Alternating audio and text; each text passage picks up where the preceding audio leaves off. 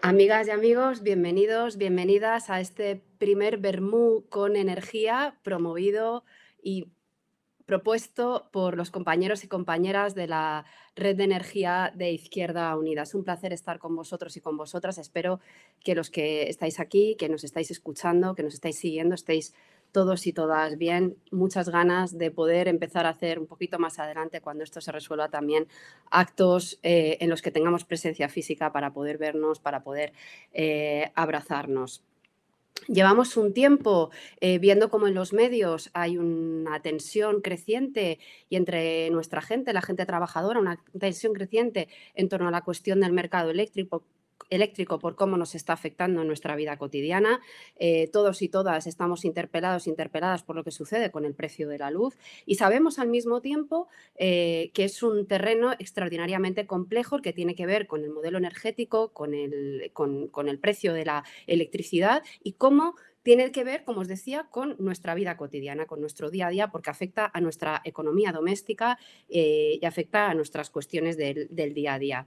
En ese sentido, desde la Red de Energía de Izquierda Unida hemos valorado, se ha valorado que es importante también que desde, desde estos espacios en los que hay mucho saber acumulado por parte de muchos militantes eh, que participan, pues también empezar a trabajar un ciclo de jornadas, un ciclo de charlas en las que podamos eh, poner en común estos conocimientos y aclarar, clarificar y acercar eh, esto del, del modelo energético de nuestro país, cómo nos afecta y cuáles son nuestras propuestas, porque siempre hay alternativa a lo que hay, sobre todo desde una perspectiva más justa eh, y más equilibrada. Necesitamos conocerlo, necesitamos entenderlo para poder hacer propuesta. En ese sentido, Hoy abordamos la primera charla, una charla en la que pretendemos entender cuáles son las claves del mercado eléctrico para poder actuar y nos acompañan dos personas eh, importantes de esta eh, red de activistas de energía.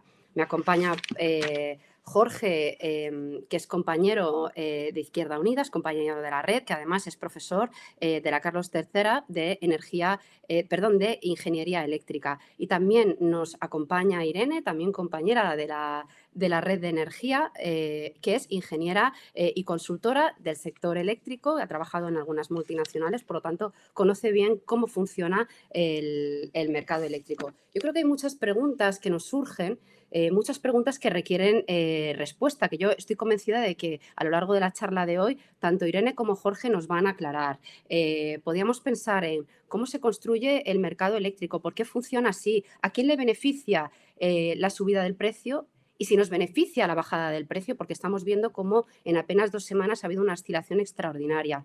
¿Cómo es posible que el mercado eléctrico, si realmente está em, em, ceñido a directivas europeas, haya tanta simetría del precio de la electricidad en unos países y en otros países. ¿Cómo funciona el mercado eléctrico? ¿Por qué funciona así? ¿Quién ha decidido que funcione así? ¿Y cuáles son las claves? Necesitamos conocer las claves precisamente para despejar incógnitas y para saber el reflejo que eso tiene en nuestra factura de la luz, por qué es así y sobre todo cómo podemos hacer propuestas alternativas que estamos convencidas de que hay, porque siempre las hemos tenido y en base a qué las estamos haciendo. Aquí hay muchos elementos que se implican, tiene que ver la tecnología, pero tiene que ver también mucha regulación política eh, al respecto. Por lo tanto, eh, vamos a empezar con esta charla. Recordaros que pretendemos que sea un ciclo de charlas que empieza ahora, será una charla mensual en las que queremos ir abordando distintos aspectos eh, del modelo energético de nuestro país a muchísimos niveles. Em, podéis hacer preguntas a través de los canales de YouTube y a través del Facebook, que con carácter posterior os contestarán tanto Jorge eh, como Irene. Y con esto eh, comenzamos la charla. Yo voy a darle paso en primer lugar a Jorge. Jorge, muchísimas gracias por acompañarnos y por estar con nosotras. Hola, eh, buenos días a todos y a todas. Y bueno, antes de nada quería agradecer a mis compañeros de la red de energía porque, bueno, los que estamos ya dentro desde hace mucho tiempo sabemos lo bien que se trabaja y, bueno, la capacidad que tienen muchos compañeros y compañeras y que vais a poder un poco constatar, ¿no? A lo largo de todo este ciclo de charlas que empieza, que empieza realmente hoy, ¿no? Con Irene y conmigo, ¿no? Entonces, agradecer y agradecer a Sina, ¿no? Por la presentación que también es su colaboración dentro de la red de energía, ¿no? Bien, eh, hoy, como, como ha dicho, es el comienzo de un ciclo, o sea, hoy no vamos a sacar a la luz, evidentemente, y, permitiendo el término, ¿no? Todo lo que hay dentro de, la situación que tenemos aquí en los mercados eléctricos, pero sí que buscamos un poco eh, sentar las bases ¿no? de cómo hemos llegado, de cómo hemos llegado hasta aquí, ¿no? Eh, qué es lo que ha pasado, cómo ha evolucionado el sector eléctrico, cómo ha evolucionado la regulación y por qué hemos llegado a, las situaciones, por ejemplo, que hemos tenido recientemente, ¿no? Y qué pasa dentro de esos mercados eléctricos, es decir, un poco los fundamentos de cómo se construye ese precio y qué es lo que está pasando internamente en esos mercados, ¿no? Pero también, lógicamente, tenemos que construir nuestra alternativa y entonces por eso conviene saber un poco también cómo han ido evolucionando esas, eh, esa regulación a lo largo de los años y cómo, eh, cómo se ha ido construyendo y nos permite saber un poco cuáles pueden ser precisamente las alternativas que se pueden proponer, ¿no? Entonces, eh, bueno, me vais a permitir, tenemos una presentación conjunta entre Irene, eh, perdonad, entre, entre Irene y yo, y entonces, bueno, que básicamente vamos a empezar. Y al principio, bueno, algunas cosas que tiene una parte de formación, lógicamente, estas, eh, estas conferencias, y bueno, no pretendo no ser muy, muy académico, ¿no? Pero bueno, voy a recordar algunos conceptos básicos que supongo que para la mayoría de vosotros y vosotras eh, ya son archiconocidos, pero bueno, siempre, siempre en el mundo eléctrico nos encontramos con que, bueno, en principio, pues hay veces que eso de los electrones no, no conviven muy bien con la gente y cómo se, se mueven los electrones y realmente qué es lo que está pasando ¿no? y las restricciones físicas que podemos tener. Entonces, la presentación la hemos estructurado en esos seis apartados que veis ahí, esos conceptos básicos que ya digo, no me voy a entretener, pero creo que es clave para entender un poco lo que está pasando y esas fluctuaciones de precios que se están produciendo ¿no? dentro del mercado y luego cómo se trasladan a la factura que finalmente pagamos todas en nuestras casas. La estructura básica del sector eléctrico, que será conocida por la mayoría, pero bueno, que no viene mal recordarla porque, bueno, no es eh, la estructura clásica, han surgido nuevas actividades y yo creo que estaría bien conocer un poco, al menos mencionar alguna de ellas, ¿no? Y ver un poco, ya dicho, esa historia, ¿no? Vamos a hacer un poco de historia, ¿no? Sobre lo que era la regulación clásica o tradicional eh, y qué ha pasado, ¿no? Cuando empiezan a funcionar los mercados eléctricos que están ahora mismo, pues prácticamente funcionando en todo el mundo, ¿no? Salvo raras excepciones, la regulación de los sectores que antiguamente eran eh, absolutamente regulados ¿no? y casi estatales. ¿no? La mayor parte de los países ahora se eh, regulan en torno a determinados mercados. ¿no? ¿Y cuáles son los fundamentos de ese mercado? Es decir, cómo funcionan internamente, que yo creo que la mayoría de, de la audiencia no conocerá ¿no? internamente cómo se fija ese precio en los mercados, la organización de esos, esa secuencia de mercados que vamos a ver, que finalmente fijan la tarifa y brevemente eh, cómo se traslada ese precio del mercado a la tarifa. Esto, por supuesto, simplemente va a ser indicativo lo que va a haber al final y yo creo que tendremos que dedicar a futuro eh, de forma más específica porque eh, yo creo que lo merece ¿no? y nos afecta a nuestro bolsillo. ¿no? Entonces, bueno, lo que estaba diciendo, hay cosas que, bueno, que son básicas, las hemos visto incluso en bachillerato o en anteriores, pero bueno, todo el mundo sabe más o menos lo que es la tensión, que sabemos que se mide en voltios y que la, incluso cuando nosotros nos preguntan en nuestra casa, bueno, ¿y qué tensión tenéis en un enchufe? Todo el mundo sabe 230 voltios, ¿no? Muy bien. La corriente, bueno, la corriente ya, ¿qué es exactamente la corriente? Pues bueno, se mide en amperios, pero bueno, ese es el flujo de electrones que nosotros tenemos, pero si nos fijamos, por ejemplo, en la entrada de nuestra casa, nosotros tenemos pues un interruptor de control de potencia que nos limita la potencia que ahora mencionaré, pero tenemos unos pequeños interruptores que cada uno de ellos tiene, por ejemplo, un amperaje determinado. Es decir, nos determina la cantidad de, eh, corriente que podemos definir. Jorge, discúlpame, me temo que por una cuestión técnica te tengo que interrumpir y es que no estamos viendo la presentación. Tienes que compartir la pantalla. Lo siento, ah. amigos y amigas, las cosas del Pero no, pues estaba, eh, creía que la había seleccionado, perdonar. Bueno, pues estas cosas que, Simplemente. perfecto, pues entonces déjame que seleccione. Es que la creía que la había seleccionado y al compartir, ahora sí me veréis la, pantalla compartida, ¿no? ¿Sí? ¿Me lo confirmas? Perfecto. Bueno, pues simplemente, bueno, ya nada más. Sí, entonces simplemente, bueno, si no tenía mayor trascendencia, un poco la estructura, disculpar. Y bueno, la potencia, que es simplemente el producto de la tensión y la capacidad, pero que es importante, ¿no? Y la energía. Ojo, que no es lo mismo potencia que energía. La potencia, que yo utilizo muchas veces el término de capacidad, sobre todo porque es la capacidad que tenemos de desarrollarlo, pues un determinado trabajo. Un determinado trabajo que en este caso se mide en, que se llamamos energía, ¿no? Por ejemplo, una persona, por el, por el mero hecho de ser persona, puede realizar un determinado trabajo. Mientras no lo ejecute, mientras no lo ejecute, pues evidentemente no desarrollará un determinado trabajo o de alguna manera empleará una determinada cantidad de energía. Nosotros utilizamos muchas veces símiles hidráulicos, ¿no? O, por ejemplo, para explicar todos estos conceptos. Pero para el en el que estamos y por no eh, distraernos mucho en el tiempo, nosotros sabemos que las centrales eléctricas, que son las que van a producir la energía, tienen una determinada capacidad, una determinada potencia, que podemos utilizar en su totalidad o reducirla en su capacidad. Entonces, por ejemplo, una central de 200 megavatios de potencia podría dar 200 megavatios durante una hora y entonces daría 200 megavatios hora. Esa sería la energía que entregaría y en cambio podría utilizar solo el 90% de su capacidad, con lo cual pues estaría produciendo al 90% de su capacidad durante una hora, por ejemplo, 180 megavatios hora. Depende del tiempo que lógicamente esté funcionando, entregará más o menos energía, pero la capacidad la tiene simplemente por el hecho de estar instalada, es decir, la potencia está instalada y, la y podemos disponer de ella cuando se le requiera. ¿no? De acuerdo. Y quiero resaltar una, ecuación que es para nosotros fundamental en el funcionamiento del sistema eléctrico y que tenemos que tener en cuenta, porque esto es la clave de cómo funciona todo el sistema. ¿no? Ya hemos mencionado unas variables, que es la tensión, la corriente, ¿no? que son fundamentales, ¿no? la potencia, la energía, pero eh, lo que se tiene que cumplir en todo instante en el sistema eléctrico es que la cantidad de energía producida por las distintas centrales sea igual a la demanda que tenemos todos nosotros en nuestras casas, en el sector industrial, en el sector de servicios, más las pérdidas que hay en el sistema. No sé si alguno, alguna de las eh, que me están viendo en esta charla ha estado alguna vez en el centro de control de red eléctrica. En el centro de control de red eléctrica tiene una pantalla espectacular donde se ven todas las centrales que están conectadas en el sistema, las distintas líneas del mismo, pero en la pantalla, en la parte superior derecha, tienen un tiene un icono que indica la frecuencia del sistema. ¿no? Todos sabemos que la frecuencia del sistema eléctrico es 50 Hz. Esa frecuencia se mide en la interconexión con Francia. ¿Qué tiene que ver esa frecuencia con la con esta ecuación que tenemos aquí? Pues si esta ecuación no se cumpliera, es decir, hubiera un desequilibrio entre, entre la generación y las pérdidas, la frecuencia del sistema eh, no se mantendría en torno a los 50 Hz, lo cual es un elemento fundamental para que funcione el sistema y de hecho terminaría disparando. Esos desequilibrios hay que compensarlos continuamente, por eso continuamente tiene que entrar nueva generación o salir para equilibrar la demanda que tenemos en el sistema. ¿no? Eso, lógicamente, existe mucha experiencia, se sabe cómo hacer, pero ya digo, es un elemento clave y que está detrás de todo lo que nosotros vamos a ver. Otro tema que vais a ver después es, lógicamente, si nosotros vamos a tener, eh, vamos a trasladar los precios y eso se va a reflejar en la tarifa, son los distintos costes de las centrales. ¿no?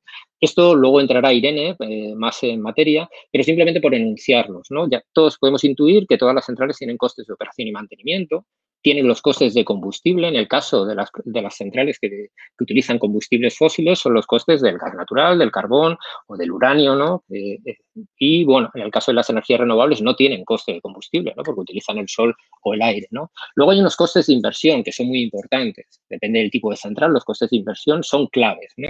Luego hay otros costes asociados a determinados tipos de centrales, como podrían ser los costes de arranque y parada.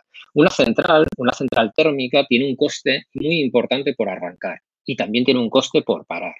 Incluso no pueden parar y arrancar cuando nosotros queramos, es decir, tiene una serie de inercias térmicas que hay que tener en cuenta en el sistema. ¿no?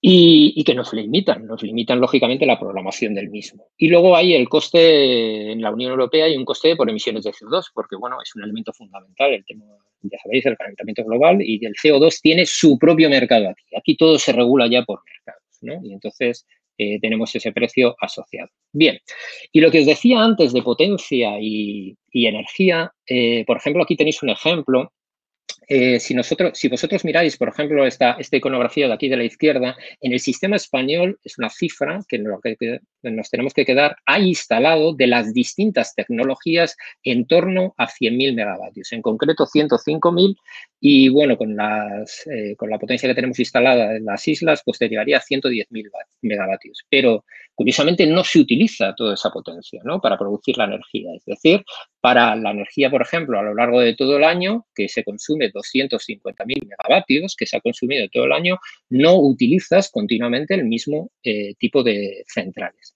Esto se ve bien con esta curvita que tenéis aquí abajo, que es la curva de generación y consumo. Es la curva que yo cuando explico algo a los alumnos les digo, nosotros a través de esta curva, la curva de la demanda, podemos leer perfectamente cómo es una sociedad. Cuando la gente se levanta, cuando la gente se incorpora, dependiendo cuando la gente se va a acostar, cuando la gente para precisamente los trabajos para hacer un descanso. Eh, realmente podemos saber absolutamente todo y también por el nivel de consumo lo más o menos desarrollado o industrializado, mejor dicho, que puede estar un determinado país. ¿no? Como veis, estas dos jorobas que están representadas aquí nos indican un poco la demanda punta que nosotros tenemos en el sistema, que normalmente suele estar en torno a las 8 de la tarde. Depende del día que cojamos, la curva puede ser diferente. Como veis, aquí podemos tener en torno a 20.000 megavatios, sin embargo, aquí podemos tener 30 y tantos mil megavatios. Fijaros que tenemos hasta 105.000, es decir, yo tengo que tomar la decisión, con el algoritmo que sea, de, para decidir qué centrales producen esos 22.000 megavatios o qué centrales producen estos 30 y tantas mil. Para, bueno, para vuestro conocimiento, simplemente como cifra, la máxima eh, potencia que se ha eh, utilizado alguna vez en el sistema, el máximo, el pico de demanda que hemos tenido en el sistema, como solemos decir, ha sido 45.000 megavatios. Es decir, la potencia instalada es más de dos veces el máximo, la máxima demanda que nosotros hemos tenido en el sistema. Bueno, eh, el sustituto del sector eléctrico, ya sabemos, nosotros tenemos la generación, que sabemos que tenemos distintas fuentes, no las he mencionado antes, las habéis visto ahí en la transparencia distintas fuentes renovables, la energía, eh, las distintas energías térmicas, la energía nuclear. Estas centrales generan la energía y luego tiene que ser transportada a los distintos centros de consumo. Primero lo que se hace es, se genera normalmente lo que llamamos media tensión, eh, que es entre un kilovoltio y, bueno, en este caso, pues 30 kilovoltios, porque nunca se genera por encima de esa tensión normalmente, y luego eh, se transporta a alta tensión con el objetivo de reducir las pérdidas que hay en el sistema. Pero claro, nosotros tenemos un consumo a 230 o 400 kilovoltios en caso de que la carga sea trifásica, con lo cual después hay que reducir esa tensión para llevarla, adecuarla precisamente a los niveles de consumo. Esta última parte del transporte hasta el cliente final se llama lo que es la red de distribución de las distintas compañías. Muy bien. Y luego ha surgido una actividad nueva que la pongo aquí, que es la actividad eh, de comercialización, que es una actividad que clásicamente no tenía ningún apartado técnico, pero que ahora, lógicamente, es la actividad asociada a la venta por sí de la propia energía, ¿no? La venta de la energía que nos hacen las distintas comercializadoras. Pues muy bien, vamos a hacer un poquito de historia, ¿no? ¿Por qué hemos llegado a los mercados eléctricos y cuándo se decide precisamente esa evolución de una regulación clásica a los mercados eléctricos? ¿no? que como vais a ver es a finales de los años 90. ¿no? ¿Por qué? Eh, primero, una, una, cuestión clave. Probablemente no hay ningún sector industrial donde la regulación sea tan compleja, tan compleja precisamente por las connotaciones técnicas que hay como la del sector eléctrico, ni el sector de las telecomunicaciones, ni ningún otro, por las implicaciones y precisamente el elemento crítico ¿no? de, bueno, del mantenimiento en las condiciones técnicas determinadas del propio sistema. ¿no? Entonces, toda regulación siempre tiene que tratar distintos aspectos, el legal, el económico, el técnico, que ya digo en este caso es trascendental, y por supuesto ya ninguna regulación se puede hacer sin tener en cuenta el aspecto medioambiental. ¿Qué hablábamos en la regulación tradicional? La regulación tradicional normalmente siempre hablábamos del monopolio. ¿Qué quería decir el monopolio? Pues el monopolio es que la misma compañía controlaba la generación, el transporte y la distribución. Ya digo, no existía comercialización, pero distribución, comercialización, esas tres actividades estaban en manos de una misma empresa. Y luego ya esa distribuidora nos lo vendía a los distintos clientes que estábamos en una zona, dependiendo de donde estuviéramos. Aquellos que, por ejemplo, aquellas que estamos en Madrid, sabíamos que dependiendo de la zona donde estábamos, nos vendía la energía Unión Fenosa entonces o Iberdrola. Eh, y así pagábamos. Curiosamente, hago aquí un matiz, España ha sido una rara avis en ese sentido, porque España no era un monopolio único, sino que había cuatro, cinco grandes compañías, bueno, fundamentalmente había tres, ¿no? Grandes compañías que eh, controlaban el negocio eléctrico. Estas compañías ejercían el régimen de oligopolio, ya digo, la mayor parte del mundo era ni siquiera un oligopolio, era un monopolio. Y esta era la regulación tradicional que existía. De entonces, de esto, eh, ¿cómo se caracterizaba esta regulación tradicional? Pues ya digo, una cuestión fundamental es que el servicio público el suministro eléctrico se consideraba un servicio público esencial. Algo que para nosotros puede parecer trivial, pero que curiosamente la nueva regulación ya no se considera como tal. Es una cuestión importante. Dadas las grandes inversiones que se necesitaban dentro del sistema, la intervención pública, mayoritariamente en régimen de propiedad, era una cuestión fundamental. Ya digo, monopolio natural en transporte y distribución y casi diríamos natural, pero bueno, también puede ser legal en generación. Ahí, bueno, existen distintos matices que no vienen al caso. Lo que he comentado de franquicia territorial, nosotros por estar en un determinado territorio nos vendía la empresa determinada, Unión Fenosa, Iberdrola, Endesa, Sevillana Electricidad, que era entonces, ¿no? Y solo se podía comprar la energía a esa compañía. Ya digo, comercializar, ¿eh? Físicamente te la lleva la distribuidora a la puerta de casa. Ya hemos comentado intensidad en capital, porque estas centrales, lógicamente, las inversiones son enormes. Integración o cooperación vertical. ¿Qué quiere decir integración vertical? Que la misma empresa desarrollaba las tres actividades, generación, transporte y distribución. ¿De acuerdo? Siempre las, empresas tenían las tres ramas y las ejercían eh, únicamente cada una de ellas. Y había una concentración horizontal. Como hemos dicho, horizontal es en cada una de las actividades. Es decir, eh, ya digo, en el caso mayor, por ejemplo, como podía ser EDF en Francia, solo existía una empresa, que era lo lógico, EDF, y controlaba toda la generación del sistema todo el transporte y toda la distribución. ¿no? Y había una cuestión fundamental para nosotros, había una planificación centralizada del Estado del desarrollo del sistema eléctrico y además esta planificación era imperativa para los distintos actores. ¿no? Y la remuneración no había un mercado, sino que según los costes reconocidos, costes estandarizados que había, se remuneraba a las distintas em-, empresas. Y también había una única tarifa que establecía al final de año el Estado. Y con esa tarifa, esa tarifa única, no había distintas ofertas, pues lógicamente pagábamos, cada, una, cada uno de los hogares pagaba el precio de la de electricidad que estábamos utilizando. ¿no? Bien, de eso hemos pasado a este nuevo esquema. Hay distintos generadores que pertenecen a distintas empresas, hay una compañía de transporte única y de distribución diferentes, pero eso porque es un monopolio, sigue siendo un monopolio natural. Ahí no hay forma de, establecer la competencia. Entonces, hay un monopolio natural en transporte y distribución, esa es la estructura. Sin embargo, sin embargo, ya no hay fijación administrativa de los precios, sino que ese precio se negocia en un mercado que hemos llamado pool, donde los generadores van a vender energía y las comercializadoras van a comprar esa energía al sistema. ¿De acuerdo? Entonces, ahí, a través de los mecanismos que después va a explicar Irene, es cómo se determinan los precios. Unos precios, lógicamente, donde un mercado de generación controlado por una serie de empresas, ¿de acuerdo? Ahora hay más de esas tres o cinco empresas que había anteriormente y luego una serie de comercializadoras que van a comprar esa energía para suministrarlo a nosotros como clientes del sistema. Bien. Eh, ¿Qué se caracteriza estos objetivos? ¿Cómo se caracterizan estos mercados? Porque tienen que permitir la competencia donde ésta sea posible siempre a través de mecanismos de competencia. Luego ya veremos y matizaremos cómo se ejerce esa competencia. Y, algo que habréis oído últimamente, precisamente con la subida de la luz, a todos estos mercados o subastas, porque en realidad estamos haciendo subastas de energía, se aplica lo que se llama la teoría marginalista de precios, que es la última unidad aceptada determina el precio de toda la energía vendida o comprada, ya veremos. Parte de la existencia de ese pool o mercado mayorista. Eh, ahí también se permiten contratos bilaterales entre partes. Es, por ejemplo, Renfe, que es un gran consumidor, puede establecer un contrato bilateral con un determinado generador para precisamente le suministre a él la energía que va a consumir a la empresa. La electricidad ya no es un servicio público y existe algo que a aspectos jurídicos es más vago, como la garantía de suministro. Tiene que permitirse para esa competencia el acceso de terceros a las redes, la plantas se pueden establecer donde cada uno, cada generador donde vaya a instalar lo quiera, ¿no? Lo que pasa que, bueno, existen una serie de restricciones realmente y de incentivos por parte del Estado que, lógicamente, hace que condicionen dónde estableces las nuevas plantas. Pero no es imperativa la planificación como existía antes, ¿no? Y hay una separación de actividades. ¿Cuáles se pueden ejercer en competencia? Generación y comercialización y cuáles reguladas. Transporte y distribución.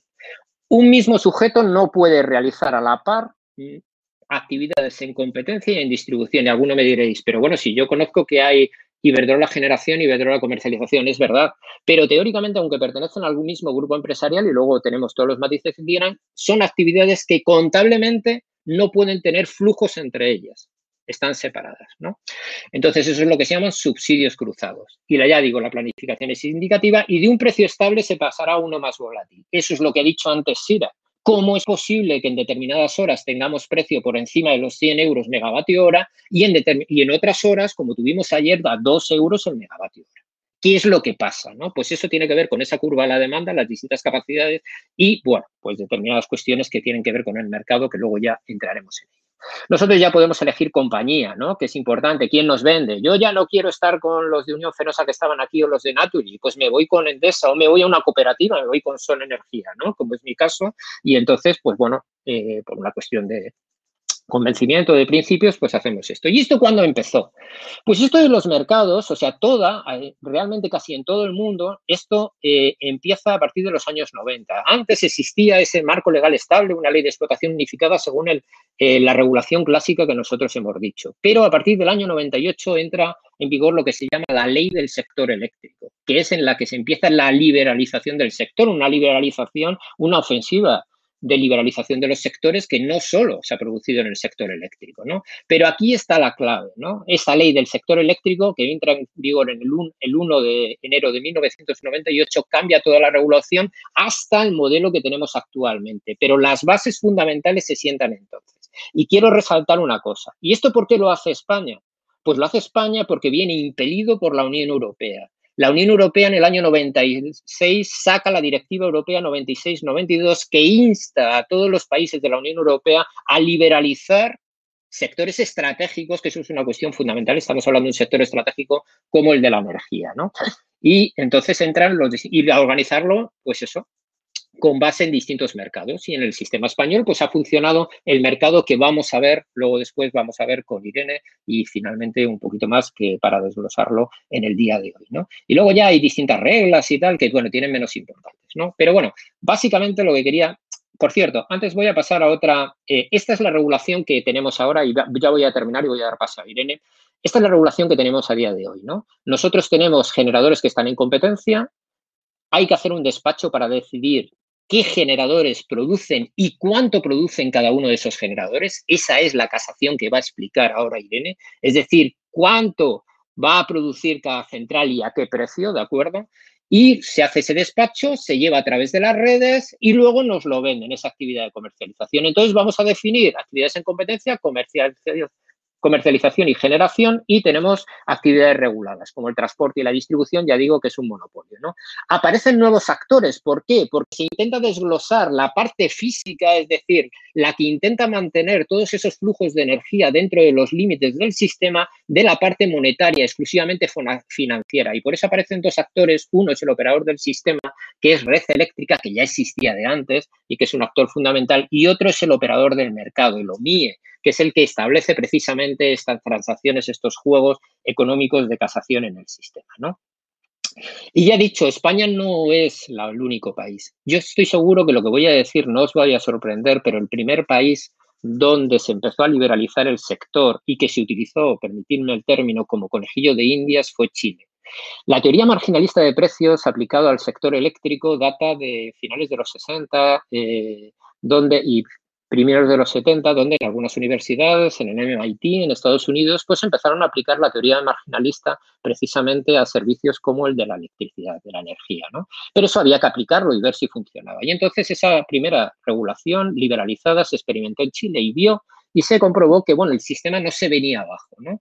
Y a partir de ahí, pues, bueno, ya sabemos históricamente en qué momento estábamos viviendo, pues empezó la liberalización en Inglaterra y Gales, en Noruega, luego en Latinoamérica precisamente también, en, Argentina, en Bolivia en el año 93, en Panamá un poco más tarde, pero la cifra que hemos dicho, ¿no? Un poco en la Unión Europea, que es relevante, esa fecha que es relevante para nosotros, es que en el año 97-98 en la Unión Europea empieza la liberalización que nos ha llevado a los mercados de hoy, ¿no? Como veis, en otros países, pues prácticamente a la par, en Estados Unidos en el año 98, en distintos sistemas, en California, el sistema PJM de Pensilvania, New Jersey, Maryland, por ejemplo, también en Nueva Zelanda en el año 96 o Australia en el 98. Como veis, precisamente a partir de los años 90 se inicia ese proceso de liberalización y de institución de los mercados eléctricos en todo, prácticamente casi todo el mundo, salvo, eh, digamos, honrosas excepciones. Y aquí termino, perdonad. Y doy paso a mi compañera, ¿de acuerdo? Muy bien, pues muchísimas gracias, Jorge. A continuación nos acompaña Irene. Irene, adelante. Muchas gracias, Sira, y muchas gracias, Jorge. Y como bien ha comentado antes el compañero Jorge, es un placer poder estar aquí.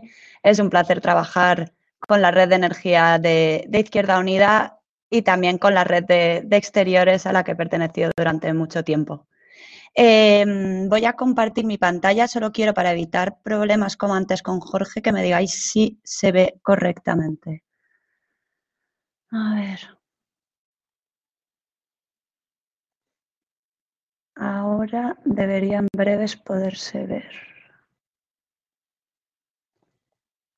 Comentadme, Sira, por favor, si se ve y así puedo comenzar. sí, se ve. Estupendo, muchísimas gracias. Em, perfecto, pues a ver, lo que voy a intentar explicar aquí es un poco los fundamentos del mercado, es decir, cómo funcionan los mercados eléctricos. Especialmente lo que voy a explicar eh, a continuación se aplica a todos los mercados en la Unión Europea o a la mayoría de ellos, siempre con algunas disparidades, algunas diferencias, pero son los fundamentos del mercado eléctrico de la Unión Europea. Entonces, lo que explique a continuación se aplica tanto a España como puede ser el caso de Francia, de Bélgica o de Alemania. Entonces, en primer lugar, eh, dar un poco de contexto. Lo que yo aquí voy a tratar de, de explicar respecto a lo que ha explicado el compañero Jorge es, dentro de todo esto, cómo se fija el precio de la electricidad. Entonces, el precio de la electricidad se fija cada hora. Es decir, cada hora la electricidad tiene un precio distinto. Y se, cierra unas 24 horas antes, se determina el precio del mercado de cada hora. Entonces, yo aquí voy a explicar un poco la formación de precios en ese mercado diario que también lleva el nombre de pool. Entonces, lo esencial para comprender eh, cómo funciona esta fijación de precios es entender el orden de mérito, lo que llamamos orden de mérito, que es cómo se organiza la parte de la oferta. La parte de la oferta, como he puesto aquí abajo, se organiza por orden de mérito, es decir, las que tienen costes variables más bajos hasta los más altos. Costes variables, tres tipos de costes, operación y mantenimiento de la central, el precio del CO2, que como ha explicado al principio Jorge, es un precio que se le da a cada tonelada de CO2 producida eh, por esa energía. Y por último, los costes del combustible. en una nuclear sería el uranio, en una central de gas sería el gas. Eh, entonces aquí, como veis, el ejemplo que he tomado, por ejemplo, esto podría ser las renovables, que apenas tienen ningún coste variable porque el combustible es gratuito y no emiten CO2, por lo tanto son pequeños costes de operación y mantenimiento. En segundo caso, podría tratarse de la nuclear, que el precio del uranio y del combustible es bastante bajo y tampoco emiten CO2. Luego podríamos pasar, por ejemplo, a los gases, al gas en un ciclo combinado, que ya tiene pues, el coste del gas que fluctúa y por lo tanto esto fluctúa como veremos más adelante. Y por último, imaginemos una turbina de, que se alimenta con fuel, por ejemplo. Eh, entonces, esto se organiza así y allí donde cae la demanda se determina el precio del mercado. Es decir, en este caso la demanda eh, cae justo lo que hemos llamado el gas y por lo tanto el precio del mercado sería la suma de los costes variables del gas. Y todas las unidades que han casado, es decir, todas las que están a la izquierda de la demanda, recibirían ese mismo precio, es decir, el precio del el gas. Ahora vamos a explicar por qué esto ocurre. Es un poco lo que intenta explicar aquí abajo. La última unidad despachada, en este caso este punto, el último megavatio hora, es la unidad marginal. Y esta unidad marginal es la que determina el precio de todas las demás. Em, aquí intento poner varios ejemplos para ilustrar lo que acabo, que de decir. Eh, imaginemos que en la hora 1 la demanda cae justo aquí, de nuevo, por, dar un poco de contexto, esto se trataría de las renovables, esto de la nuclear, esto, lo aquí que tenemos un poco más oscurito es el carbón con la parte gris que representaría el precio del CO2, el gas con el CO2 y por último turbinas que se utilizan para picos con su CO2. Entonces imaginemos que la demanda en la hora 1 cae aquí, el precio marginal de la hora 1 sería esto, una cosa a tener en cuenta es que ya sé, que es evidente, pero bueno, es importante decirlo, la electricidad no se puede almacenar fácilmente, por lo tanto la oferta tiene que ser igual a la demanda en cada instante. Imaginemos que la demanda en la hora 2, imaginaos por ejemplo, la hora 1 es, eh, como ha explicado antes Jorge, el pico de las 7 de la tarde. Eh, la demanda de la hora 2, que aquí vemos es más bajita, podría tratarse, yo qué sé, de las 2 de la mañana. Entonces, aquí, al haber bajado la demanda, vemos cómo casa, en este caso, cae sobre la nuclear y, por lo tanto, el precio marginal se trataría aquí los costes variables de la, nuclear. Eh, un apunte a tener en cuenta es que en el sistema eléctrico la demanda se considera inelástica. Esto es que por mucho que el precio aumente o disminuya no tiene efecto sobre la demanda. No vamos a dejar de utilizar la luz o utilizar microondas o una empresa va a cerrar ese día porque ese día la electricidad esté alta. Por lo tanto, la demanda no es reactiva al precio. Eh, unos ejemplos que quiero dar aquí sobre cómo se puede modificar este orden de mérito es, en el caso, en este caso he hecho una fluctuación horizontal, si os fijáis, todo esto se ha movido a la izquierda porque imagínate que de repente hay una central nuclear que no funciona por un fallo técnico. Pues todo se mueve a la izquierda. Si la demanda antes caía, imaginemos, aquí y daba el gas, pues en este caso daría a un precio más alto. Eh, otra razón que puede hacer fluctuar todo el orden de méritos a la izquierda es la disponibilidad de las energías renovables. Si no hay sol, no hay viento, pues evidentemente la demanda sigue siendo la misma, pero todo se mueve a la izquierda. Y por último, algo que también puede hacer fluctuar el orden de méritos, en este caso hacia arriba, eh, sería, por ejemplo, el precio del CO2, que tiene su propio mercado y fluctúa constantemente, o podría tratarse del precio del combustible. El gas a nivel internacional, evidentemente, varía constantemente de precio, el carbón también, por lo tanto, puede generar estas fluctuaciones. Eh, aquí lo que voy a intentar explicar un poco, porque de momento hemos hablado de cómo se remuneran. Es decir, aquí estamos viendo ciertas tecnologías que se están remunerando a sus costes variables, que sería el caso de la tecnología marginal, pero claro, en este caso, volviendo un poco atrás, eh, ¿por qué las energías renovables o por qué la nuclear reciben un, precio de la electricidad muy superior a sus costes variables? La razón es porque pretenden recuperar a través de este mecanismo sus costes eh, fijos y de inversión. Esto es lo que se llama la diferencia entre los costes variables de una tecnología y eh, lo que recibe en el mercado, se llama la renta inframarginal. Eh, y esta renta inframarginal lo que permite es recuperar los costes fijos y la inversión. Entonces, aquí he hecho un poco de, pedagogía sobre de qué se trata, eso es un poco resumiendo lo que acabo de decir. Es decir, aquí tenemos los costes de combustibles, los costes de operación y mantenimiento y el CO2, pero a esto falta añadir los costes fijos y los costes de inversión. Y esto es lo que se conoce en el sector como el COE, es decir, el Levelized Cost of Energy, que traducido aquí abajo he puesto coste nivelado de energía. Si junto todos los costes y lo divido por la producción esperada de esa central a lo largo de su vida útil, cuánto me sale el precio de la electricidad. Y es una variable que es a tener en cuenta, porque claro, si yo digo, vale, a ver, a mí producir variablemente me va a costar 10 y, al y en total le he tenido que invertir, no sé, no sé cuántos millones de euros. ¿Esto a cuánto me tendría que ser la electricidad a cada hora para yo recuperar mis costes de inversión? Y ese medidor, esa indicación es el LCOE hay que tenerla muy presente. En esta gráfica de la derecha lo que intenta es dar una indicación de costes variables y costes fijos para cada tipo de tecnología. Entonces, como ya he explicado un poco antes, en el caso de las renovables, casi todo es coste fijo y de inversión. El combustible y el CO2 pasan a ser anécdotas. Eh, bueno, el CO2 inexistente en concreto, el combustible también. En la nuclear, uranio barato, el carbón un pelín más barato que el gas, pero con un precio de CO2 que está subiendo cada vez más ciclos combinados y por último las turbinas de gas. Solo para que todo el mundo lo tenga claro, los ciclos combinados y las turbinas de gas ambos funcionan con gas, pero la tecnología es diferente. El ciclo combinado tarda más en encenderse, la turbina de gas se enciende más rápido, eh, pero el ciclo combinado tiene una mejor eficiencia, así resumiendo un poquito. Eh, vale, y aquí abajo, pues un poquito he explicado lo de la renta inframarginal que acabo de, analizar antes y por qué es necesaria para recuperar costes fijos y de inversión.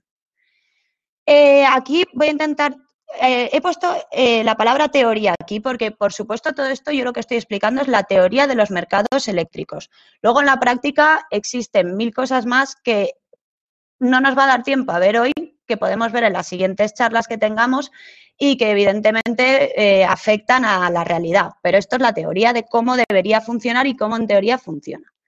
Entonces, aquí que intento explicar un poco cómo fluctúa el precio del mercado eléctrico en euros por megavatio hora a lo largo del tiempo. Entonces, he puesto aquí, solo para que nos acordemos, los costes variables, ya lo hemos, creo que lo he repetido 500 veces, o sea que ya debería estar claro, y lo que he llamado aquí otra vez LCOE es la suma de los costes variables y de los costes fijos y de inversión. Entonces, este es el ciclo típico de fluctuación de precios de electricidad.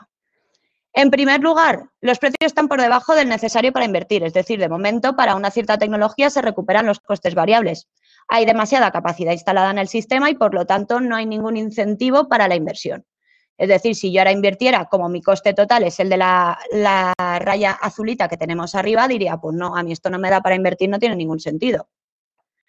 De repente empiezan a cerrar algunas centrales más viejas eh, y entonces el precio empieza a aumentar. el hecho de que se cierren centrales viejas es un poco en el orden de méritos que todo se mueve hacia la izquierda. Entonces el precio del mercado empieza a incrementarse y ahí ya empiezan a haber señales para los inversores que dicen, ostras, igual sería el momento de invertir.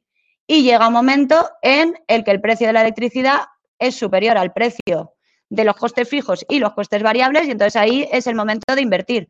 Solo que entre la toma de decisión de invertir y que la central empiece a funcionar, pues ahí, dependiendo de la tecnología, pueden ir desde dos años, en el mejor de los casos, hasta diez, como ciertas nucleares en, Francia. Em, entonces ahí se toma la decisión para invertir, sigue aumentando un poco el precio de la electricidad mientras se construye esa central y en el momento en el que la nueva capacidad entra en línea, los costes vuelven otra vez a caer. Y esto es lo que va pasando.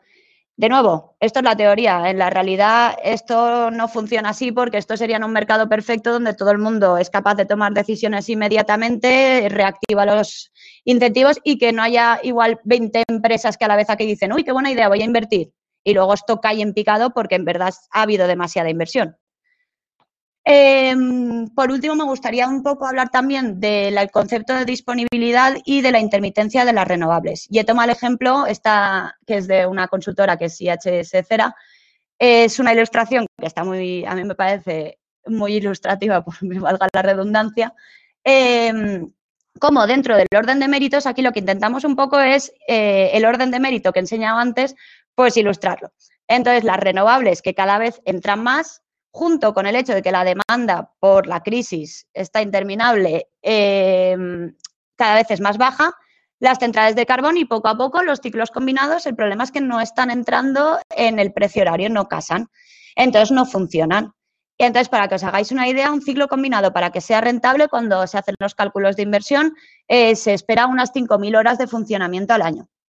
Eh, los ciclos combinados en los últimos años, dado la producción renovable y dada eh, también eh, la baja demanda, están funcionando por debajo de las mil horas. Os podéis imaginar que para alguien que tenga un, ciclo con una, una, central de ciclo combinado, una empresa se está planteando que igual esto ya no tiene ningún sentido. No solo invertir en ciclos combinados, sino también incluso los propios ciclos combinados que hay ahora mismo, ¿qué hago con ello? Porque esto me está saliendo a pérdidas. Entonces, eh, en Europa, porque esto no es evidentemente solo en España, sino en toda Europa, se ha optado por diferentes soluciones. La primera de ellas es el cierre de la central, es decir, mira, yo es que esto ya no me vale la pena y no veo ninguna expectativa que el precio de la electricidad suba lo suficiente o más bien que mis ciclos combinados entren en el orden de méritos y cierro la central. Otra opción es la hibernación, es decir, bueno, mira, ahora mismo esto no va muy bien, pero creo que en unos años el mercado remontará, la demanda va a aumentar otra vez y por lo tanto lo cierro un par de años, minimizo mis costes fijos y dentro de tres, cuatro años lo vuelvo a abrir. Y por último es la reconversión, la gente que ha dicho, bueno, mira, pues el ciclo combinado, como lo puedo reconvertir en una turbina de gas, el combustible es el mismo, yo ya cierro esto, lo reconvierto y empiezo con la turbina de gas. Em, y aquí entonces he un poco anunciado el problema que esto representa y el problema principal es que si los ciclos combinados no están disponibles porque los cierran o los hibernas o los reconviertes, ¿qué ocurre cuando no hay viento ni sol en, el, en sistemas con energía hidroeléctrica limitada? Es decir, el día que no haya viento y no haya sol, eh, hay que encender ciclos, pero estos ciclos no les conviene existir porque la mayoría de ellos van a cerrar porque no entra en el mercado. Entonces, eso es uno de los problemas principales que ahora mismo hay, se están encontrando soluciones como, por ejemplo, pagar porque estos ciclos estén disponibles. Es decir, usted no recibe, bueno, usted, señor ciclo combinado, no recibe eh, a través del mercado suficiente remuneración para permanecer abierto, pues le vamos a pagar simplemente por su disponibilidad. Y esto es un poco los mercados de capacidades o los pagos por disponibilidad que se empiezan a encontrar en la mayoría de mercados europeos. Por último, esto me lleva a explicar el margen de reserva y de garantía de suministro. Esto es algo que, viene a raíz de lo que acabo de explicar, que es, ¿vale? Y cómo estamos seguros de que en algún momento dado no nos vamos a encontrar sin electricidad, porque me estás diciendo que aquí está ciertas centrales cerrando, que si no hay viento, que si no hay sol, y aquí qué pasa. Entonces, simplemente explicar que todos los años, bueno, no todos los años creo que no es, creo que es dos o tres, no sé. Eh, pero básicamente se hace este análisis, que es el, análisis del margen de reserva y de garantía de suministro, que es se mira toda la capacidad instalada en los nuevos proyectos y se calcula la indisponibilidad en las horas más críticas. Las horas más críticas se toman las horas donde el sistema está más tenso, es decir, donde hay mayor demanda, que normalmente suele ser en invierno a las 7 de la tarde, el día más frío del año y cosas de, por la noche. Entonces, por ejemplo, aquí hay ciertas capacidades que decimos que no van a estar disponibles. Véase la solar. Normalmente el momento más tenso del sistema es cuando ya no hay sol, por lo tanto no se puede contar con esa capacidad el viento también se, cuenta principalmente con una parte pequeña de esa capacidad. Eh, y entonces se analiza lo que es la capacidad disponible y las interconexiones, que en esta presentación no nos va a dar tiempo a hablar de ellas, pero también es algo a tener en cuenta. Y por el otro lado, la demanda se dice, vale, ¿cuál es la demanda máxima que hemos tenido y que podríamos tener? Y encima de eso se añade unas reservas que determina el operador del sistema y por último las exportaciones. Entonces, en este caso, en el ejemplo que he puesto aquí, para que quedase claro, si la demanda total es superior a la oferta total, pues tenemos un problemón. Eh, por supuesto, el operador del sistema y eh, el operador del mercado ambos trabajan para que esto no ocurra. Entonces, básicamente, esto se tiene en cuenta en la planificación. Eh, y aquí quería un poco sintetizar lo que explica hasta ahora, resumiendo a través de la toma de decisión para las eléctricas. ¿Por qué abren o cierran centrales? Entonces, en primer lugar, eh, los costes variables determinan si la central es despachada o no. Entonces, yo miro mis costes variables si entro dentro del orden de méritos y despacho o no despacho. Vale. Segundo nivel de decisión, ¿cierro la central o no? Entonces, miro al precio recibido a mis costes fijos y a mis costes variables y sobre todo digo, vale, estoy recuperando los costes fijos anuales y si no los estoy recuperando, entonces no tiene ningún sentido guardar o sea, tener mi central abierta porque cada año estoy perdiendo electricidad. O sea, estoy perdiendo dinero, perdón. Son el santo al cielo. Y por último, costes de inversión. Cuando ya junto estos tres niveles de costes, determino si hay que invertir en una nueva central o no. Por último, he querido aquí apuntar unas pequeñas dudas y, reflexiones eh, que, bueno, de todas formas, ahora nos van a llegar vuestras preguntas y, vamos a hablar sobre ello. Sobre la primera de ellas, el diseño del mercado actual es el más, es el más adecuado este, este mercado, como bien ha explicado eh, Jorge, se empezó a aplicar en los años 70, mm, creo que mencionan en Chile, incluso los modelos detrás estaban ya presentes en los años 60. En ese momento las energías renovables no existían. Claro, cuando hemos metido esto, hablando de mercados de capacidades, de intermitencias, de diferencias de costes marginales, o sea, de costes variables y costes fijos. ¿Tiene sentido guardar este diseño del mercado? No sabemos, pero de nuevo, me gustaría insistir que esto no es algo europeo. Es algo, o sea, que no es algo español, es algo a nivel europeo cuanto menos. Eh, segundo punto, ¿qué pasa con la planificación energética? De momento es un indicador. Debería ser una obligación y debería el gobierno decidir, oye, aquí se pone una central, aquí de este tipo, de esta manera, durante tantos años. Eh, no sé, son dos extremos. Mm, eh, me parece una reflexión cuanto menos necesaria. El tercer punto es, ¿qué hacemos con la hidroeléctrica? Eh, la hidroeléctrica ahora mismo está en manos del sector privado, sin embargo, las concesiones de, los reservorios son, concesiones públicas que podríamos recuperar y que de hecho están volviendo ahora mismo al gobierno.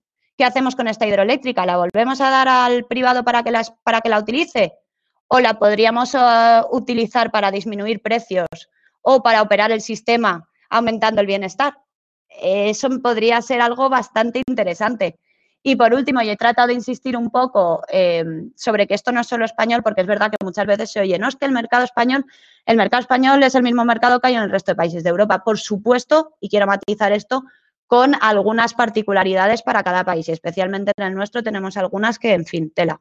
Pero el funcionamiento y los fundamentos son los mismos. Entonces, me parece interesante cuando se reflexiona sobre diseños de mercado o qué hacer o qué soluciones hay, salir más allá de Europa y también empezar a pensar en otros sistemas que pueden haber, por ejemplo, en Oriente Medio, por ejemplo, en Estados Unidos, por ejemplo, en África. Y con esto eh, quería un poco ya acabar esta presentación. Simplemente comentaros que, que, a ver que deje de compartir, que si no esto se ve fatal. Em, nada, eso simplemente comentaros que no nos ha dado tiempo a poder hacer todo lo que queríamos en, esta charla.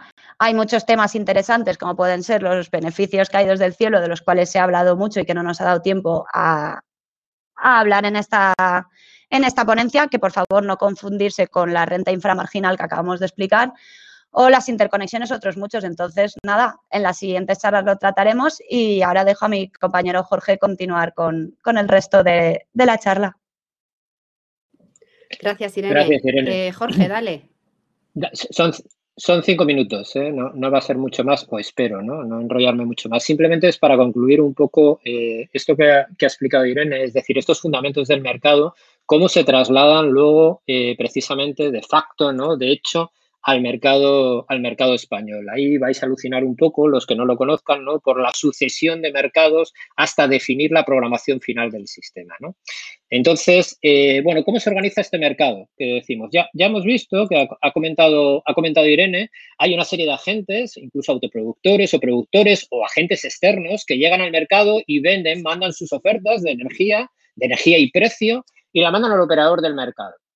Y bueno, hay una serie de, otros actores que van a comprar esa energía. Así lo hemos visto. Bueno, ¿cómo se estructura este mercado realmente? Esta sucesión de mercados, simplemente para que lo veáis, ¿no? Un poco la complejidad que puede tener, pero, pero realmente el mecanismo está detrás, ¿no? Lo acabamos de contar. Todo esto funciona un poco de la misma manera, pero con unas restricciones físicas importantes que hay que tener en cuenta siempre. ¿no?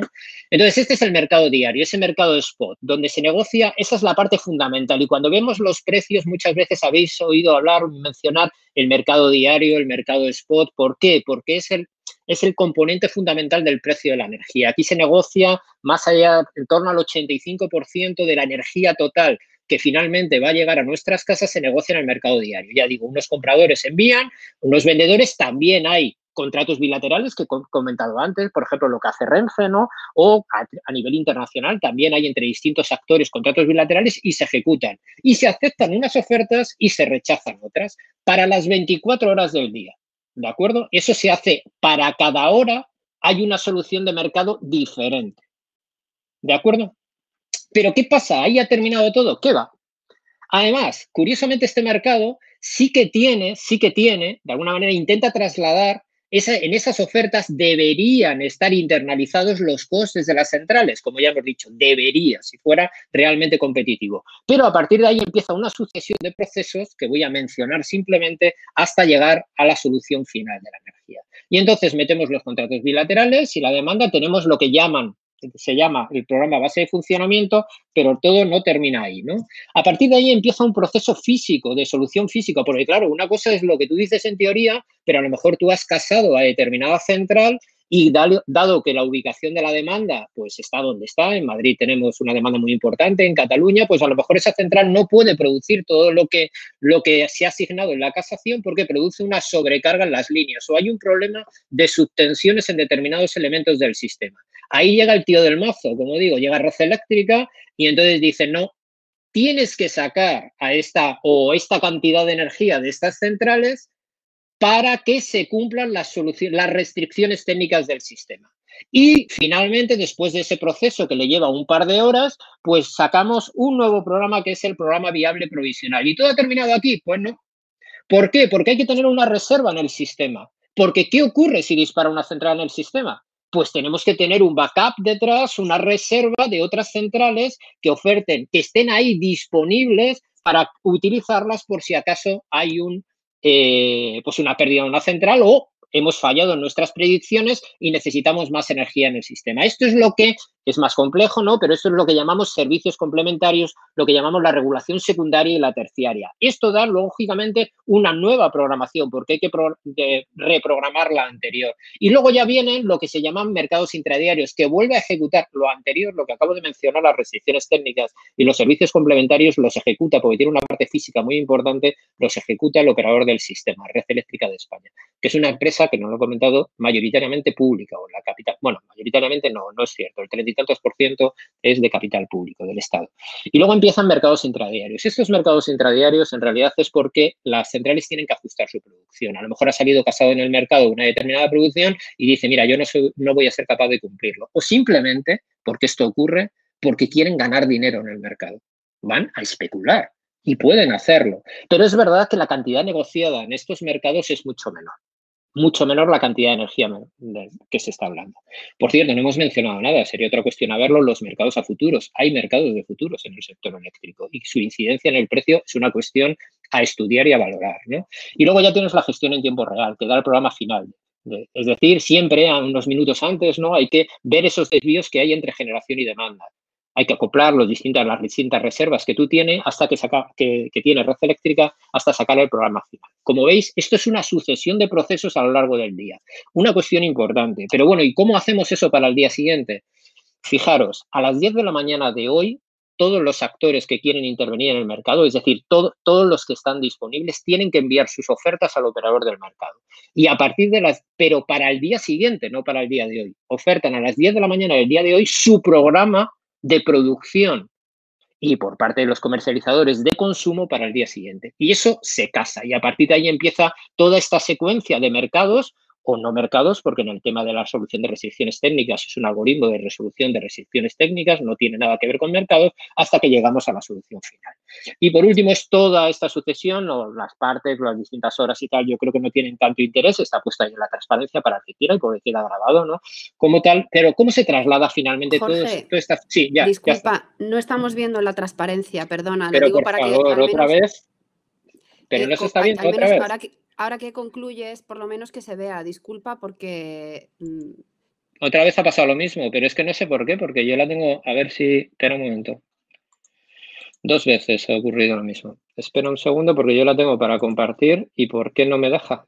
A ver, intento otra vez. A ver. ¿Se ve la pantalla? ¿Se ve? Sí. Ahora sí. Se ve ahora. Bueno, esto es lo que simplemente esta sucesión que he puesto ahí es esto, simplemente porque lo veáis y bueno, disculpar a toda la audiencia porque bueno, soy un poco desastre en esto a pesar de la experiencia que hemos desarrollado en todos estos en estos meses que llevamos de confinamiento, pues esto, bueno, esto es simplemente la sucesión que marcaba de los distintos mercados y ya está, no tiene más importancia, simplemente ver toda esa sucesión que vamos a tener hasta llegar al programa final, ¿no? Pero cómo se traslada esto a tarifa y aquí sí que concluimos, ¿no? Y esto sí que merece un programa aparte, ¿no? Una sesión aparte. ¿Cómo trasladamos esto a tarifa? Fijaros, la tarifa, sabéis, yo creo que la mayoría sabe que hay digamos, en bloque hay dos tipos de tarifa como consumidores fundamentales. Una, lo que llamamos mercado regulado, ¿no? que es el PVPC, que se llama el precio voluntario del pequeño consumidor, y otra, el mercado liberalizado. ¿no? Nosotros, yo creo que algunos y algunas de las eh, que nos estarán viendo no saben si están en el mercado regulado o en el mercado liberalizado. Seguramente si alguna vez aceptasteis algún comercial, alguien que se acercó a vuestra casa, una oferta, estaréis en el mercado liberalizado, pero en el mercado regulado. La cuestión es que este precio que se ha ido definiendo en cada uno de estos mercados va a ser trasladado nuestra tarifa, con lo cual cuanto más caro sea, más pagaremos, porque nos lo van a trasladar, lógicamente, las distintas comercializadoras. Este precio en el mercado regulado hay, la tarifa, si vosotros veis, y con esto termino, hay, tiene distintos componentes. Por energía utilizada, por potencia contratada, hay un impuesto, un alquiler del cortador, hay otros conceptos que podéis tener, que bueno, no voy a entrar en ellos, y el IVA, ¿no? Que nos cobran a todos. Bien, esta energía por energía utilizada incluye dos aspectos, los peajes de acceso y la energía realmente. ¿Cuánto supone esta energía utilizada sobre la factura? Aproximadamente el 37,5%. Ya digo que no es solo el precio de la energía, sino que incluye una serie de peajes que se dividen entre potencia contratada y eh, energía utilizada. Bueno, pues muy bien. Eh, estos peajes, por cierto, ¿qué se habla de estos peajes? Bueno, en los peajes, lógicamente, incluyen pues, el sobrecoste que supone la, el consumo eh, extrapeninsular, es decir, en las islas. Hay que pagar al operador del mercado, el operador del sistema, el déficit tarifario, tela, que eso se hablará en otro día durante muchos años estuvimos pagando la moratoria nuclear. Bueno, toda una serie de componentes que hay que meter ahí, que son los peajes que se incluyen. Pero sobre energía, en este precio de la energía, que está incluido en este 37,5%, es donde estos mercados inciden directamente. Ya estemos en el mercado regulado, por supuesto, que con el mercado liberalizado. Antes, antes, el sistema, lógicamente, el Estado establecía una tarifa independientemente de estos vaivenes que ocurrían en el sistema. Para que veáis simplemente esta transparencia, he cogido uno de estos días estrellas que hemos tenido de sobreconsumo. Como veis, por ejemplo, el mercado diario suponía un 86,2%, pero del volumen total y del precio total de ese mercado, el mercado diario suponía el 82, pero hay que sumar todos esos precios, el del mercado diario, el precio que tiene solucionar restricciones, el peso que tiene, por ejemplo, los intradiarios, el precio de la regulación terciaria, el precio de la regulación secundaria, aunque estos son mucho menores. Y este es el precio que salió en el mercado diario ese día. ¿Pero es eso lo que pagamos en el PVPC? No. En el PVPC metemos también, lógicamente, todos esos peajes, incluimos, lógicamente, los precios de las restricciones y finalmente, como veis, ese mismo día, ese mismo día en el PVPC en el por efecto, fijaros el precio que tuvo. Aquí son tres porque dependiendo del tipo de tarifa que tengamos, si la tenemos discriminada, no discriminada, etcétera. Pero el precio puede subir, incluso llegar, por ejemplo, como llega aquí a los 200 euros el megavatio hora. Ya digo, en ese precio que se ve finalmente reflejado en el PVPC, se tienen en cuenta también tanto los peajes como esos distintos mercados que hemos visto aquí. Y simplemente con esto concluyo lo que sería la traslación de esa sucesión de mercados y los mecanismos de casación de ese precio a lo que sería la factura final que nosotros pagamos en nuestras casas y que solo afecta en teoría a uno de los componentes, que es el componente de la energía, por el resto son impuestos o el pago por potencia, que es otro tema que también merece la pena hablar.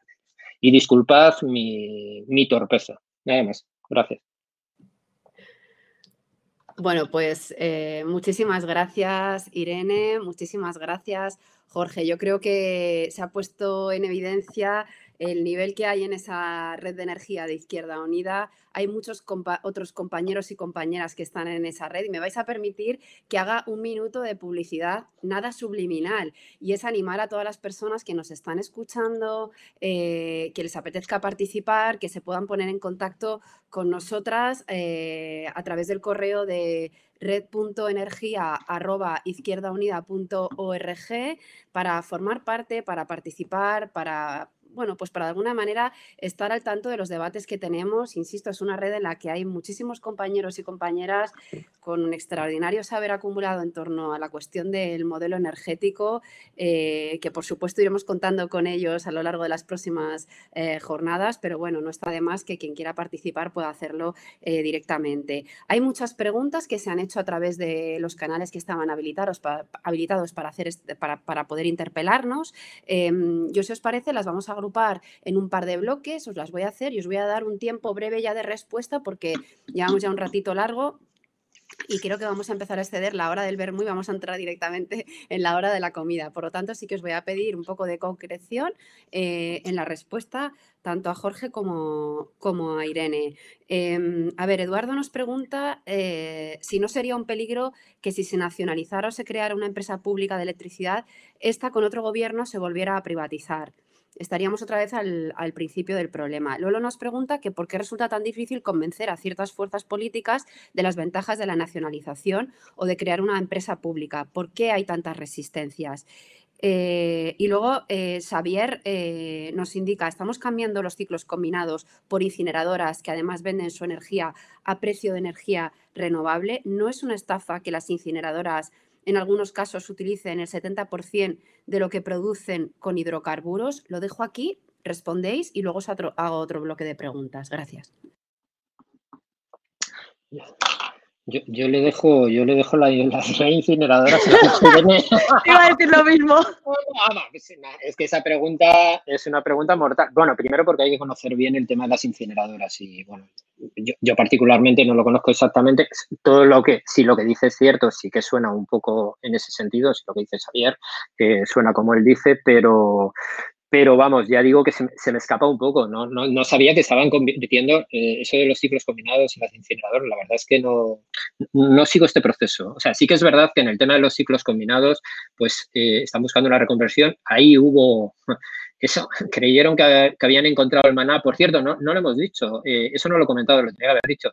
La gran justificación técnica para pasar de la regulación tradicional a los mercados eléctricos, cuando se intentó vender, la gran la gran justificación técnica es que había aparecido una nueva tecnología que eh, permitía la competencia. ¿Por qué? Porque se podía construir esa central en poco tiempo, ¿de acuerdo? No necesitaba esas ingentes inversiones como eran las grandes centrales de carbono, las centrales nucleares, y entonces eso iba a permitir que otros actores entraran al mercado y la posibilidad de competencia, ¿no? Me he salido un poco la pregunta. Entonces, eh, bueno, ya digo, eso no sé si Irene puede aportar alguna idea más, pero a mí se me escapa lo de la primera... Sí.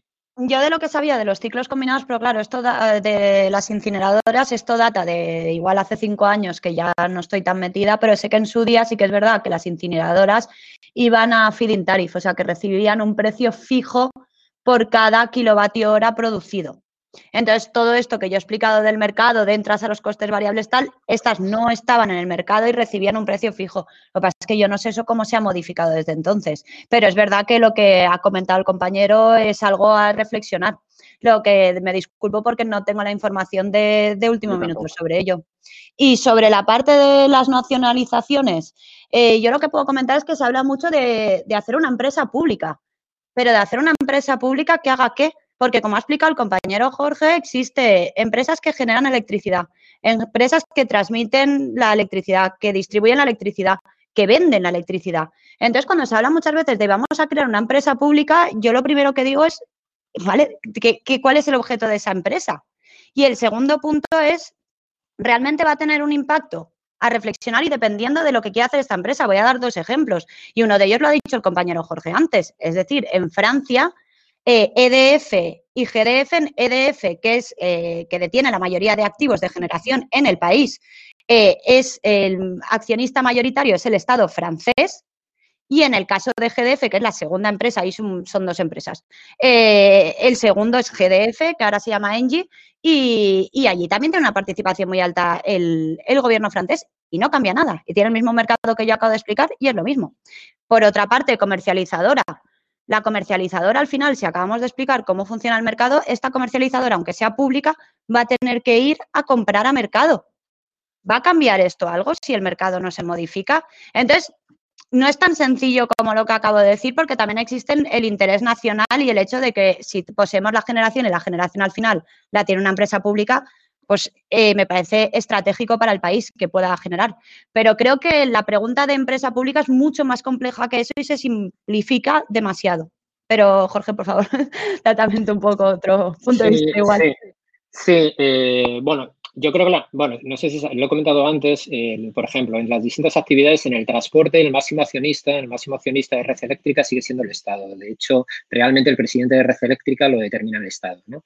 Yo creo que cada vez tiene más sentido precisamente la explotación conjunta de las redes de transporte y distribución. ¿Por qué? Porque cada vez hay más conectada, cada vez hay más generación conectada a las redes de transporte. Y yo creo que no es descartable, y deberíamos pensar en ello, en tener, por ejemplo, una, una empresa que podría ser pública, porque además estamos hablando de un monopolio natural, que eh, pudiera ejercer tanto las actividades de transporte como de distribución. El tema de la comercialización y las distintas ventas, bueno, creo que lo podemos dejar detrás. Aquí es verdad que el negocio fundamental está en la generación, ¿no? La cuestión fundamental está en la generación. Yo creo que sin duda hemos hablado, yo creo que hay que crear una empresa pública, no, no me cabe ninguna duda, porque estamos hablando precisamente de un servicio esencial y público sin el que es imposible ejercer determinados derechos humanos y sin que y además sin que, eh, sin la intervención del Estado, posiblemente dejar en manos del mercado simplemente a determinadas empresas lo que es la planificación energética, que puedan eh, optar por determinadas tecnologías y ubicarla con las con las externalidades que tiene precisamente el sector eléctrico, puede llegar a ser peligroso. O sea, bueno, hay determinados debates más pequeños, pero, por ejemplo, fotovoltaica en grandes plantas o fotovoltaica en los tejados. ¿no? Sin un incentivo, sin una acción del Estado precisamente en un sentido o en otro, pues lógicamente se abrirán nuevos campos. Yo sí soy partidario eh, de, una empresa pública. Yo creo que los activos de hidráulica habría que poco a poco, según se van eh, terminando las concesiones, formar parte de esa empresa pública. Creo que debe haber una empresa pública en el sector renovables, inevitable porque la transición energética lo necesita y efectivamente, igual que se puede crear una empresa pública, puede llegar, si no estás en el gobierno, otra, otra organización y tirarte abajo. Eso, eso forma parte del juego de la política y lamentablemente ahí estamos, ¿no? Pero sí es importante señalar una cosa, yo creo. Es verdad que tenemos una restricción muy fuerte y que es la legislación europea en ese sentido. La legislación europea es, no en todos los países actúa, igual para todos los países, pero cada país, porque viene de una historia diferente, ha hecho una lectura distinta. El caso de Francia, la, propiedad de las dos grandes empresas en Francia es pública. Aquí tenemos grandes empresas industriales, pero ninguna es de capital público, porque la empresa que existía de capital público, que era Endesa en generación, se privatizó, con el esperpento que supuso aquella privatización de Endesa, que no sé si algunos recordaréis, ¿no? Pero bueno, ahí la privatización siempre puede ocurrir, aunque lo nacionalices, pero yo creo que es importante ¿no? en, los sectores. Yo creo que ahora mismo, bueno, con un sector que es estratégico, siempre lo ha sido, el Estado juega un papel. Fijaros en una cosa, fijaros si es importante. No sé si habéis visto que se ha lanzado una OPA a, Unión Feroz, iba a decir, perdón, a Naturi. Se acaba de lanzar una OPA por parte de un fondo de inversión en Naturi. Eh, es tan importante que el Estado se reservó lo que llaman la acción de oro. Es decir, él puede boicotear o no esa, esa OPA. ¿Por qué? Porque estamos hablando de un sector estratégico. Entonces, al final, el Estado o ejerce directamente esa acción o si no hace, deja de, de sus funciones y las externaliza a actores privados. Esa colaboración público-privada, es decir, los fondos del Estado van a parar a las corporaciones privadas. Sí, yo eh, voy a Mm, hacer alguna consideración con alguna de las preguntas que tienen un carácter más político em, en, relación a la, a la, propuesta de empresas públicas. Em, sobre todo, y es que hay una cuestión, hay una cuestión de fondo, es importante, más allá del, modelo del mercado, que es verdad que está eh, muy aquilatado y está muy limitado, nosotros sí que creemos que es importante impulsar empresas públicas, en primer lugar en la generación, sobre todo para el control, por ejemplo, eh, de la generación de las centrales hidráulicas, y por otro lado, para impulsar y promover eh, la construcción de renovables. Y luego hay una cuestión que tiene que ver con el modelo descentralizado, en el que una empresa pública de producción energética en el que una empresa pública pues, tendría a lo mejor mucho que decir, ¿no? con la participación eh, de municipios impulsando otro formato de producción. Es decir, al final es cierto que el mercado es lo que es, que está muy constreñido, pero también es verdad que hay una posibilidad de generar una cierta creatividad en torno a lo público que nos permitiría al menos posicionarnos eh, con la intervención directa eh, del Estado y de los poderes públicos, insisto. Por supuesto, claro que los procesos que tienen que ver con empresa pública, de servicio público, se pueden revertir y privatizar. Esto es evidente, eh, el mundo está organizado como está organizado, pero bueno, también es cuestión, también es eh, necesario que las fuerzas políticas progresistas de la izquierda y que aspiramos a construir un mundo diferente tengamos alternativas de gestión que pasen precisamente por la presencia de lo público. Y luego importante también tener una empresa pública eh, de comercialización, porque también nos permitiría impulsar y promover tarifas más sociales. Lo que estamos viendo es que a pesar, y nosotros, por ejemplo, podemos contar experiencias eh, y alternativas, que esto será eh, materia de debate más en, siguientes sesiones, en torno a las alternativas, alternativas de intervención pública desde el, municipalismo o de alternativas eh, de organización en términos de Estado que se podrían plantear en otros lugares y que ya funcionan en otros lugares. Es decir, tampoco tenemos una agenda que sea muy utópica, estamos planteando elementos que operan en muchos lugares, incluso estamos planteando elementos que ya se han puesto en marcha en muchas experiencias municipalistas. Em, yo puedo contar la que más conozco, que es la de Rivas Vacía Madrid, en la que directamente hemos planteado que el ayuntamiento eh, compre directamente la energía y por lo tanto hemos hecho eh, de alguna manera una intervención pública en el precio de la energía que consumimos como municipio, directamente en las instalaciones municipales, con una rebaja consiguiente. Por lo tanto, claro que hay instrumentos y claro que hay instrumentos que de alguna manera podrían corregir y sobre todo que restan espacio al oligopolio. Yo creo que tenemos que ser muy creativos, por un lado, con estas pequeñas medidas que no son eh, lo mejor medidas estructurales que vayan a cambiar en un sentido estructural la dinámica del mercado, pero que sí que de alguna manera sirven de palanca para ir acorralando progresivamente al oligopolio, que yo creo que es claro después de la charla de hoy cómo, cómo opera. Y yo creo que tenemos que impulsar esto al mismo tiempo que, tengamos, que tenemos que tener un programa mucho más ambicioso y mucho más estratégico.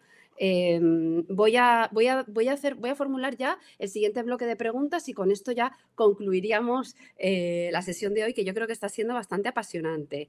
Em, Emilio nos preguntaba eh, que si podemos concretar un poco más qué son los beneficios que caen del cielo, que yo creo que es un término que hemos estado escuchando mucho estos días y creo que es importante despejar. Pepa nos pregunta qué determina dónde cae la demanda. Eh, y por último, eh, David nos dice si hay alguna parte del flujo de la energía en la generación o transporte de titularidad pública en España. Yo creo que Jorge de alguna manera ya, ha contestado a esto en el bloque anterior, pero bueno, y en los países que nos rodean. Yo creo que esto ya, está, ya estaría contestado en el bloque anterior, pero bueno, pues acaso creéis que hay algún matiz que falte, pues os lanzo las, las tres preguntas. A ver, lo de los beneficios caídos del cielo lo, he mencionado antes de pasada y me parece muy importante. Y entonces esto consistió en que en su día hubieron ciertas centrales cuando el mercado aún no estaba liberalizado, eh, hubieron empresas que realizaron inversiones en activos. en centrales de producción de energía. Eh, cuando se privatizó en España el mercado, estas, eh, los propietarios de estas centrales dijeron, bueno, mira, perdona, yo he invertido en un régimen regulatorio específico y ahora mismo me estás cambiando las reglas del juego. Entonces, a mí esto no me vale. Entonces, el gobierno en su día dijo, vale, no hay ningún problema, lo que vamos a hacer es eh, remunerarte tu inversión. De una manera, no voy a explicar el mecanismo, pero básicamente se le dijo, mira, tú tus costes de inversión te los vamos a ir remunerando poquito a poquito y no vas a entrar al riesgo del mercado siempre vas a recuperar cada mes tanto, entonces tú el riesgo del mercado te olvidas y no te preocupes que no pasará nada. Estos costes se acabaron de pagar hace ya unos años. Eh, entonces, hoy en día, estas centrales, que básicamente son la nuclear y las hidroeléctricas, eh, se les ha pagado ya sus costes de inversión. Entonces, como he explicado antes, la renta inframarginal, el hecho de que tú, cuando entres en el mercado, no solo captes tus costes variables, sino una parte más para recuperar tus costes fijos y de inversión, pues bueno, si acabamos de decir que a estas centrales ya se les ha pagado la inversión, ¿por qué siguen recuperando esa renta inframarginal? Entonces, esto es lo que llamamos beneficios caídos del cielo, es decir, a vosotras ya se os ha pagado vuestra inversión y, sin embargo, seguís recuperando más que vuestros costes variables y vuestros costes fijos anuales. Entonces, ahí hay un problema enorme que tiene que resolverse inmediatamente. Eso, las, eh, la otra pregunta era sobre la demanda, ¿dónde cae la demanda? Entiendo que se referirá a dónde cae en el orden de méritos, pues eso simplemente se ordenan los megavatios que existen uno detrás de otro en función de los costes variables, como hemos explicado antes, y la demanda es básicamente todas las comercializadoras hacen su previsión de cuánta gente y cuántas empresas van a consumir a esa hora dada y entonces tú, pues el número de megavatios necesarios para producir tiene que ser igual a la demanda total del sistema. Pero no sé si ha sido esa exactamente la pregunta. Jorge, ¿tú has entendido eso? Estás en silencio, Jorge.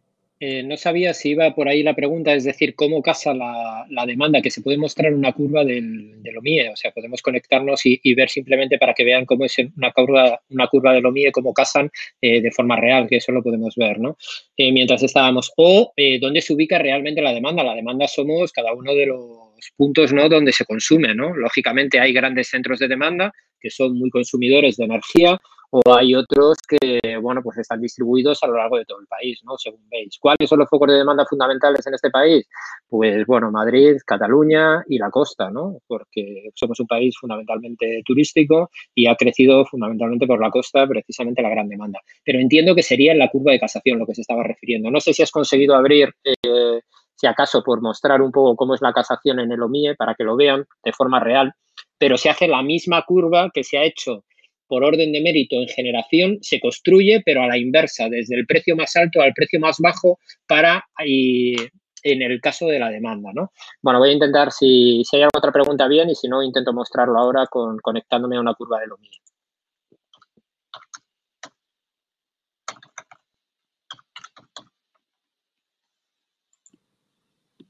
Eh, no sé, Sira, si, bueno, quizá tenga una complejidad un poco extra. Yo creo que a lo mejor es algo que podemos incluir en alguna charla más adelante. Yo creo que más o menos con la explicación que estáis dando queda, queda más o menos despejada la incógnita.